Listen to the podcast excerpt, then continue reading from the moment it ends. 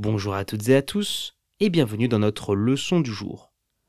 Les trois mots que nous allons découvrir aujourd'hui sont un endroit, un éventail et décontracté. Un endroit, c'est le mot que l'on va utiliser pour désigner, pour parler d'un lieu précis, d'une position. Un endroit, ça peut désigner également une pièce ou encore quelque chose qui se rapporte tout simplement à la localisation. On peut dire j'ai besoin d'un endroit tranquille pour la méditation. J'ai besoin d'un endroit tranquille pour la méditation. Ou encore, j'adore découvrir de nouveaux endroits lors de mes voyages. J'adore découvrir de nouveaux endroits lors de mes voyages. Un éventail, c'est un objet de petite taille qui peut fréquemment se ranger dans la poche et se plier. Il est composé de petites lamelles qui sont attachées à une poignée. On utilise un éventail pour créer de l'air et se rafraîchir en l'agitant.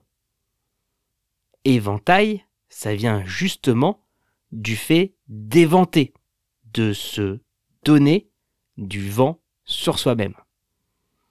On peut dire, quand il fait trop chaud, rien de mieux qu'un éventail. Quand il fait trop chaud, rien de mieux qu'un éventail. Ou encore, j'ai sorti un éventail au théâtre car la climatisation était éteinte. J'ai sorti un éventail au théâtre car la climatisation était éteinte. Décontracté, c'est le mot qu'on utilise pour définir quelqu'un ou quelque chose qui est détendu, relaxé, sans problème. Décontracté, c'est à la base un mot qui est utilisé pour parler des muscles du corps. C'est l'inverse de contracté, c'est-à-dire dur. Mais décontracté, c'est désormais utilisé pour parler d'une attitude globale. On peut dire je suis venu au cinéma dans une tenue décontractée. Je suis venu au cinéma dans une tenue décontractée. Ou encore, malgré les problèmes, il semble rester décontracté. Malgré les problèmes, il semble rester décontracté.